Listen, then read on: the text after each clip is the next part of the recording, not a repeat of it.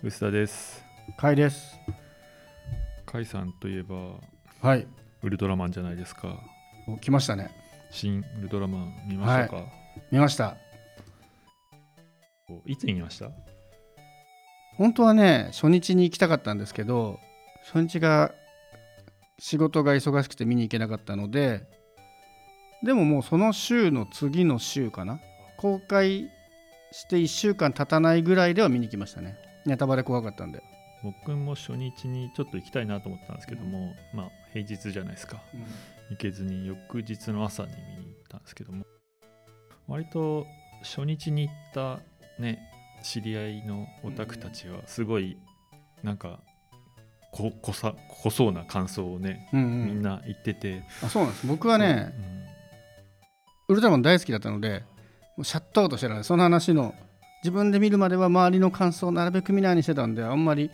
そのイメージがなかったんですけどそんな感じだったんですか？うん、まあね初日に行く人たちだから。まあそうですね。平日にわざわざ行く人ですもんね。熱い人たちだから熱いオタクの人たちだから。なんかすごい濃い映画なのかなと思ってちょっとビビってたんですけども。ビビって。で土曜日に行った翌日ですね2日目に行ったら結構会場は若者が多い若者っていうか子供ですね。はいはい。普通に、うん、あの夏休み映画ほどではないですけどもあのオタクっぽい人ばっかかなって僕の偏見があったんですけども割と普通のファミリー映画っぽい感じの客層でであの内容じゃないですか最初から、あのすごい圧縮した。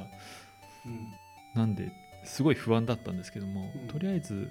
お子さんたちも結構楽しんでたみたいで割と良かったなと思って、まあ、僕もすごい楽しくてあの全然しウルトラマン知らないんで全然ってこともないけどさほど知らない僕でも割とエンタメとしてすげえ楽しめたんで良かったな。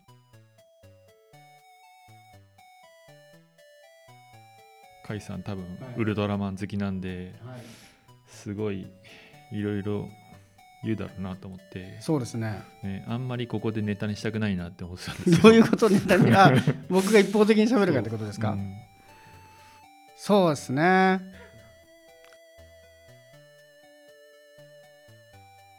結構ね情報シャットアウトしてたんですよ。見る前からもうあんまり詳しく見たくないなと思って。最初に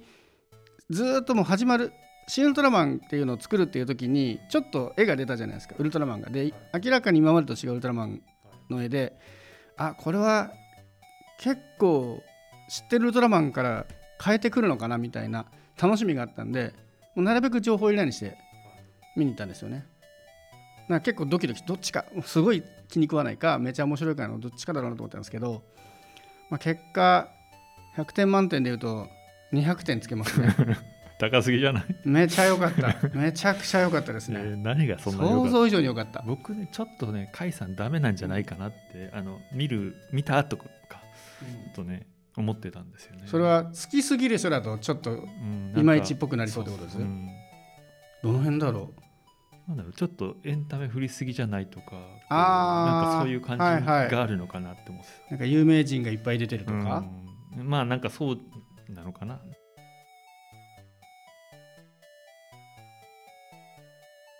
結構ねまあ放映から結構経ってね今回はもうゴリゴリネタバレ前提でいこうと思うんですけど全体を通して僕が一番いくつか面白いポイントあるんですけど一番いいなと思ったポイントは子供の頃からウルトラマン見てた人にとってなんかモヤモヤしたものを全部吹き飛ばしてくれた作品だったんですよね。ウルトラマン好きっておそらく世代によってちょこちょこ違うんですけど僕なんかはウルトラマンはリアルタイムじゃないけどなんか夕方とかに過去作としてずっと放映されてたり夏になると2時間番組でウルトラマンの総集編みたいな映画やってたりっていうので割と再放送なんだけどリアルタイム感覚で見てた世代なんですよね。でそこからウルトラマン好きになっていってでちょっと大きくなってくると特撮が面白いみたいな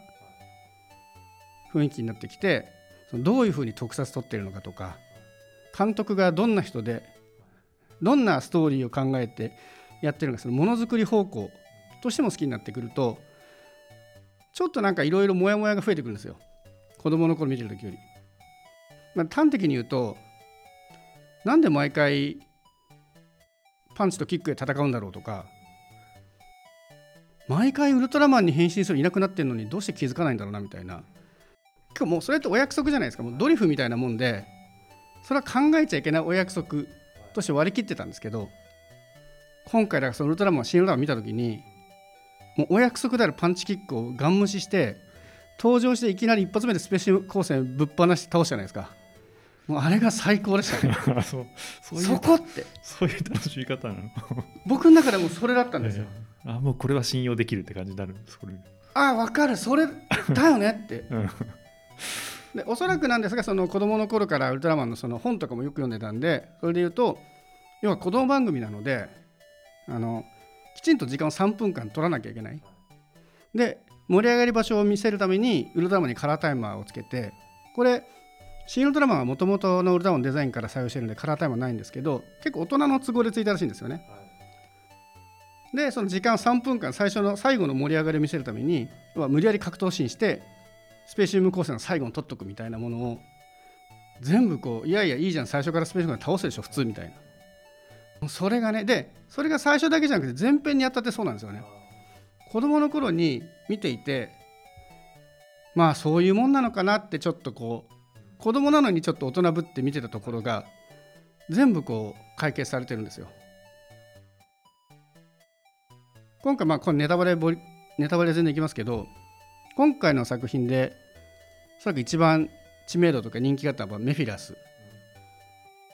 だったと思うんですけど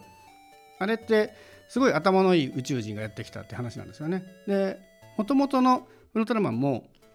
メフィラス星人という星人が出てきていてすごい頭のいい宇宙人が出てくるんですよ。なんだけど今改めて見返すと結構同じような話で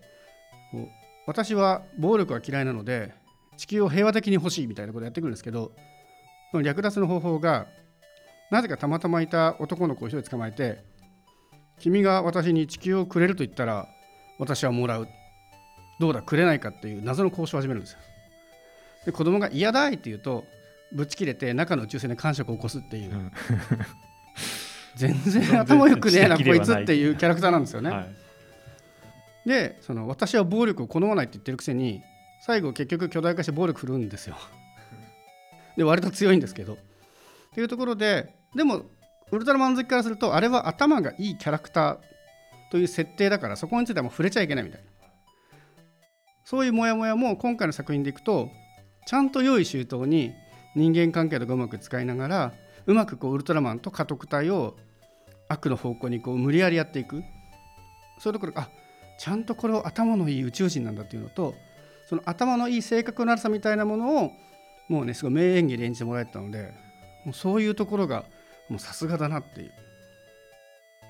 それってねウルトラマン好きだから面白いポイントなんですよね。だからうつらさんみたいにそんなに見てない人でも楽しいっていうのも面白いし子供たちが見に行ってるってのもちょっとなんか嬉しい話だなと思いましたけどね。そう子供たちで見るといまだにウルトラマンって新しいウルトラマンもどんどん放映されていてテレビで。やっぱりまだまだ夏のウルトラマンのイベントからやると子供たち来るんで庵野さんとか樋口監督とかそういう文脈のじゃなくてただ単にあウルトラマンの映画なんだって言ってきっと子供たちは見たいとは思うんですよね。ただそのアウトプットとしてあれ今までのウルトラマンと違うぞみたいな作品だったんだけどそれでもちゃんと子供たち喜んでるのは結構嬉しいですね。こう僕はもう年取って昔のウルトラマンをすごいこう設定とか演出面から見て楽しんでた人が子供の頃からモヤモヤを晴らしてくれて楽しいだったのであそういうの考えない普通にウルトラマンが好きな子たちも楽しいんだと思ったらすごいね。嬉しかったですねそれは。結構子供たちにも評判いいって聞きますもんね。でねやっぱシンっていう名前がつくんでどうしてもシン・ゴジラとの比較がされやすいんですけど僕ね「シン・ゴジラ」はすごい面白かったんですけどそんな何回も見たいほどハマんなかったんですよね。でゴジラ自身もウルトラマンじゃないけどそこそこ好きだしシン・ゴジラ自身も楽しかったんですけど僕があの「シン・ゴジラ」見て思ったのは別にあれゴジラじゃなくても作品としては成立しなと思ったんですよね。そうかな。ゴジラだから持つと思うけどまあまあいいや。そうその？キャラは弱くなるかもしれないけどそのはい。ストーリーの根幹としては、はい。謎の動物が現れて巨大動物が現れてそれに対してその地球人がどう、まあ、特に日本ですけどね日本がどうやって戦うかみたいなところが主眼に置かれてるわけじゃないですか。もちろん知名度だったりとかそのキャラクターとしてゴジラっていうのがキャッチーだからそれはそれでいいんだけど実はそれとの取り除いても全然成立しちゃう。で特にあの何段階も変形するみたいなのっていうのはそもそものゴジラの設定ではないのでただそれで考えるとウルトラマンは確実にこれウルトラマンじゃないと成立しないっていう話ばっかりだったんですよね。そうなの巨人ただの巨人が出てくるだけではやっぱりダメだと思うんでいろんなその光の星からやってくるとかその人間と合体して変身して一緒に戦うとか、まあ、もちろんそれウルトラマンじゃない巨人だったとしてもいいんだけどもしあれウルトラマンじゃない巨人だったらこれウルトラマンじゃんって話になると思うんですよね。で多分ゴジラは入れ替えてもこれゴジラじゃんとは多分なんなかっただろうなと。そうかっていうところの違う、うん、僕はそれは見ててすごい思ったんですよなわかりました。はいうん、これ多分ねジャンルは違うんですけどあのゲームで「ゼルダの伝説」すごい人気のゲームがあるんですけど僕これも結構近いこと思っててあのゼルダの伝説一番最新のスイッチで出た「ブレス・オブ・ザ・ワイルド」ってゲームがゼルダ市場で一番売れてる一番人気のゲームになったんですよね、うん、売り上げでいうともうすごいことになってるんですよ。で確かに面白いんだけどあれも僕の中では別にゼルダじゃなくていいんじゃないっていう。これはちょっとゲームやってないと分からないかもしれないですけど正直キャラクターが全部入れ替えてでも知名度も落ちるし好きなキャラクターがいないからやる人が減るかもしれないけどゲームの根幹としてゼルダである必要必然性があんまりない作品だったんですよね。それと同じものをちょっと信号じゃない感じてて。だけどシン・ウルトラマンはやっぱウルトラマンじゃないと成立しないっていうのがまあそのそれぞれの僕ゴジラも好きだしウルトラマンも好きだしゼルダも好きだしで見ていて思うのはシン・ウルトラマンはやっぱりウルトラマンじゃないと辛い作品だったなと思いましたね。あとね結構今回シン・ウルトラマンが話題になったことで過去のウルトラマンも結構注目されてるんですよね。で中でも一番話題になっているのがアルファベットウルトラマンっていう話題になってたそう映画があって これはかなりねひそやかな話題だと思うんですけど要は今回の「シン・ウルトラマン」って今までのウルトラマンをその今の世界観で再解釈している作品なんですよね。で2000年代ぐらいか2000何年かだと思うんですけど当時にもそういうことをやっていた作品があるよっていうのをウルトラマン好きがすごい騒いでいてで結果結構そのツイッターとかで話題になって一時期 Amazon の DVD 販売ランク1位になったらしいんですよ。で僕も実際買って見たことなかったんで実はウルトラマン好きと言いながら。でアルファベットウルトラマンってあのロボットのウルトラマンになる原作漫画のやつネットフリックスにもなったやつもあるんですけど、あはいはそれじゃないんですよね。ちょっとウルトラマンっぽくないデザインの特撮のやつがあるんですけどそっちも結構話題になっていてで見たんですよ。でこっちの方が結果見ると多分ウルトラマン関係なく楽しめる映画になってたんですよね。結構ストーリーとしては一緒でウルトラマンを再解釈して今の時代でウルトラマンがもし現れた時にどういう表現になるのかっていうスタートは一緒なんですけどシン・ウルトラマンって結局再解釈した割にはウルトラマン好きが喜ぶような要素がめちゃめちゃ入ってるんで結局ウルトラマン引きずってるところが結構あるんですよね。なんだけどおそらくこのアルファベットウルトラマンの方はウルトラマン知らない人でも普通に読めるというか普通に見られる映画。なんだけど結果として面白いのはシン・ウルトラマンだったんですよね僕の中では。だからここはねこれは多分このアルファベットウルトラマンを見た人がどんだけいるか分かんないですけどもともと見てた人じゃなくてシン・ウルトラマンを見てからそのアルファベットウルトラマンを見た人の感想がすごい興味あるんですけどおそらく設定としてはウルトラマン知らない人にも向けて作ったのはそのアルファベットの方なんですよ。なんだけどウルトラマン好きじゃないと通用しないような要素がたっぷり入っているにもかかわらず多分初見の人が見て面白いのはシン・ウルトラマンの方だなって思わせたんですよね。なんて言うんだろうな。すごく丁寧に作られていて確かに今のウルトラ今ウルトラマンが出てきたらこういう戦い方になるとか考え方はこうだろうなとか思うんですけどなんか丁寧すぎるんですよ。シン・ウルトラマンみたいなある意味で雑なその突然宇宙人が出てきてなんか地球を俺にくれっていうようなそんな無茶なことは言ってこない分割と淡々と進んでしまって再解釈としてはすごい丁寧な分結果としてなんかねあんまり特徴がなく終わってしまったなっていう感じが今見ると僕はしましたね。面白かったのはねそのウルトラマンなんですけど最後マクロスなんですよ。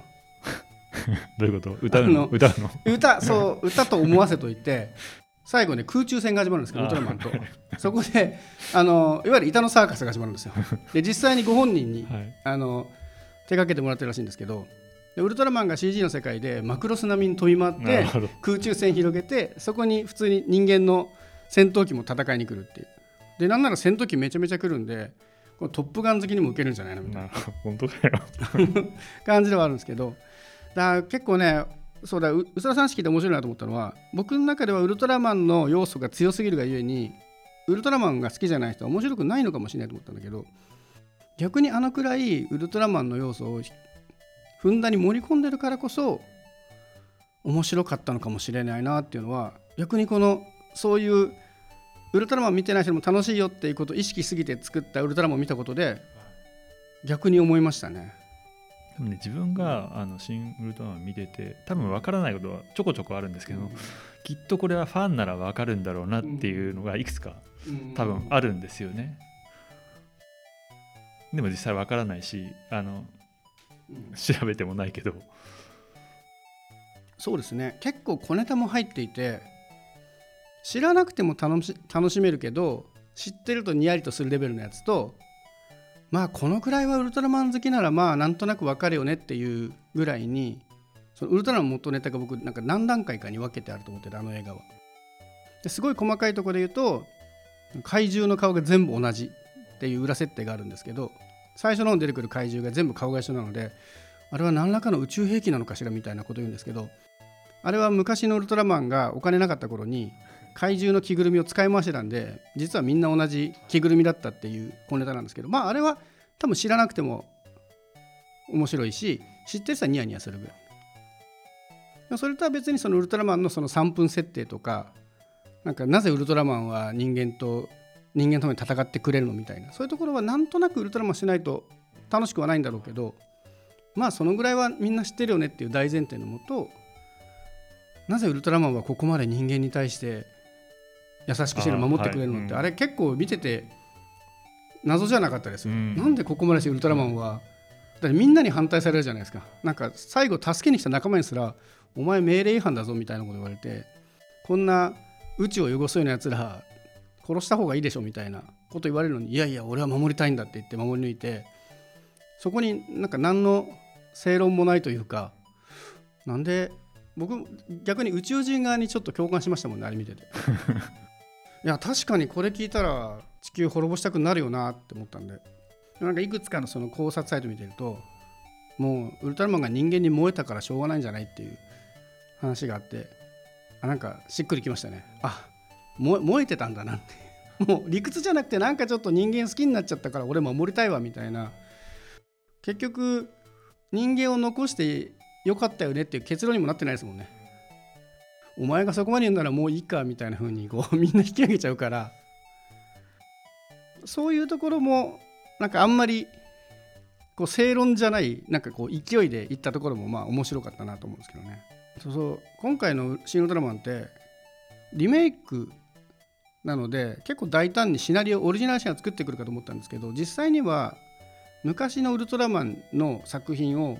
全部くっつけてそれをリメイクしてるんですよね。だからオリジナルストーリーとかほとんどなくて。なので新ウルトラマン出てきた怪獣というのは全部元のウルトラマンに出てきているしエピソードもほぼほぼ一緒なんですよね。そのザラブ星人というのは偽ウルトラマンに変身するしメフィラス星人はできるだけ武力を使わずに地球をもらいに来るっていう。なので今改めて初代を比較してみると、まあ、ちょっとねその特撮とかもチープはチープなんですけど結構面白いと思います。あの今ねつぶらやプロウルトラマン作ったつぶらやプロがサブスクやってて月額500円で過去のウルトラマン全部見れるんですよね。なので、まあ、ワンコインで、まあ、ウルトラマン新ウルトラマンに出てきたエピソード5つを見たらまあ十分ね1話100円ぐらいで見れると思えば結構ねおすすめしたいところですけどね。これね結構どっちが楽しいのか僕も興味あるんですけど元ネタ知ってるから新ウルトラマン見て楽しいのか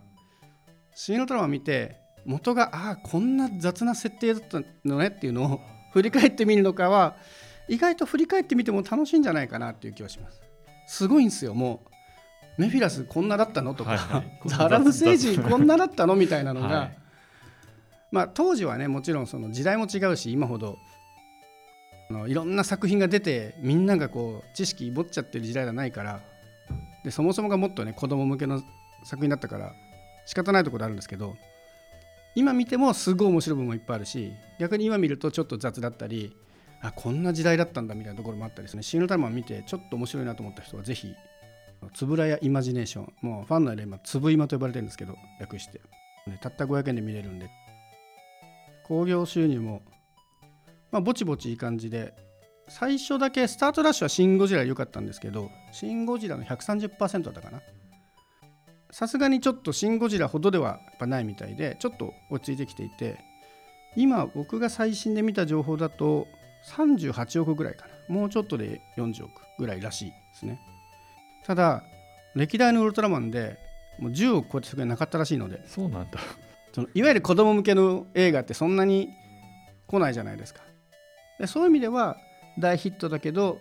シン・ゴジラは80億ぐらいいってるのでシン・ゴジラに比べるとそこまでじゃない。そこまでは伸びなそ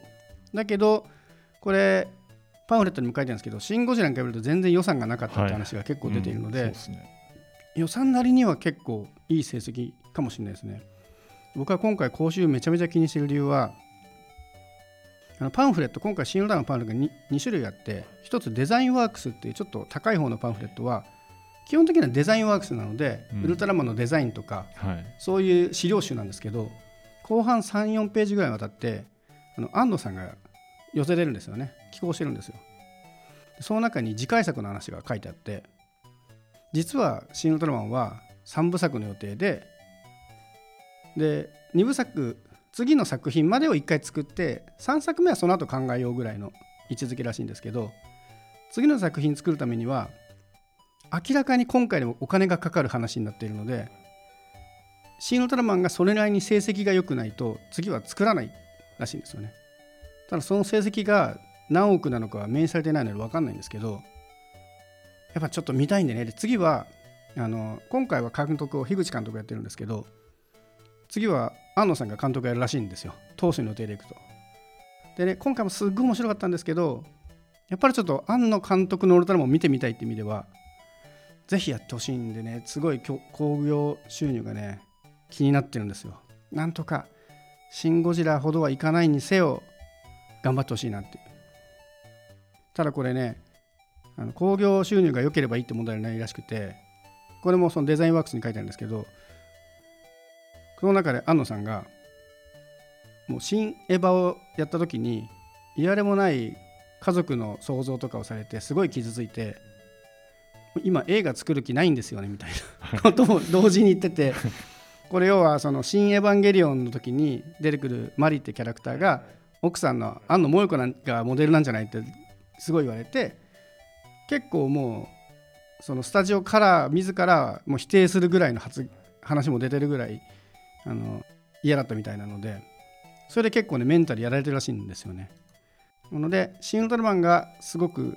興行収入の成績がよくそれでいてさらに安野さんが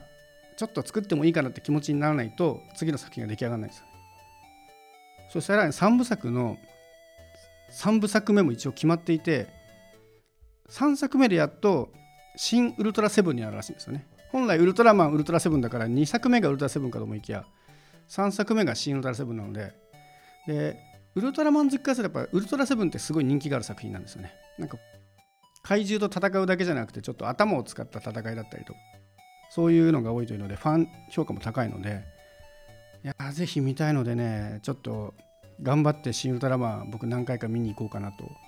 思うぐらいに応援しております。うん、もう終わっちゃうかなでも。一応ね僕ねそういう意味で興行収入を淡々と見てるんですけど今のところ始まってから5位より下には落ちてないですよね。今のところ4位ぐらいにはいます。なので結構持つんじゃないかな。夏休みまで引っ張れるぐらいいけるの？夏休み引っ張れば結構子供たちもいもう一回見てない子も行くかもしれないしあと夏に、まあ、そんな大規模ではないんですけどまたウルトラマンのイベントって毎年夏にやってるのでそれ連携でね何かあるといいんですけどね。引っ張れるとね割と末永くというかちょっとねあの広がりが出てきそうな気がする。確かにもう一回行きたいんですよね。本当ですか？それはちょっと聞いてみたいなもう一回行った時の薄田さんの感想。ちなみにね何週目だったか忘れたんですけどその興行収入のランキングが1位トップガン2位ガンダム3位ウルトラマンっていうはい。あ令和なのかっていうそね。とんでもないランキングになってて。80年代風。そうそう。ガンダムはでももうすぐ落ちたみたいですね。トップガンはこの間また1位に返り咲いたみたいなのででウルトラマンも淡々と今4位ぐらいにはつけているんで、まあ、なんだかんだ粘って、まあ、60億とかなのかな。僕もそんな映画の興行収入に詳しいわけじゃないですけど、難しいんじゃないですそう。かでも夏休みは分かんないですからね、うん。あ、あとこれをきっかけに結構グッズとかも売れたりしてるんで、トータルビジネスとして盛り上がっていればまあ成立すると思う。もしかしたらこれのおかげでそのウルトラマンのサブスクつぶらイマジネーションの加入者が伸びているとかそういうこともあるかもしれないんでとりあえず庵野監督作品の新ドラマを見るまでの条件の1個をぜひクリアしてほしいなと個人的に思っております。